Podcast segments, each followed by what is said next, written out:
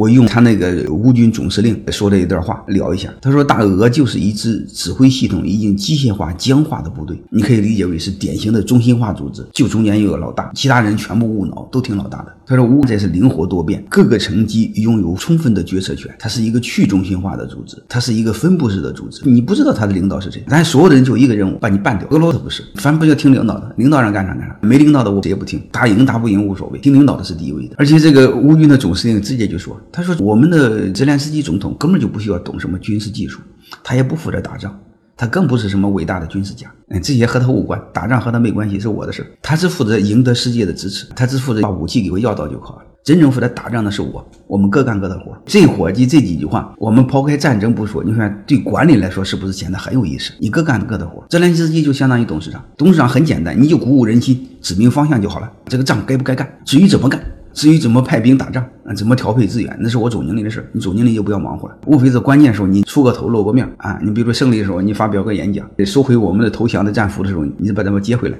嗯，再讲个话就够了。所以你会发现，这重新让我们理解现代战争，通过现代战争也让我们重新理解什么是现代管理。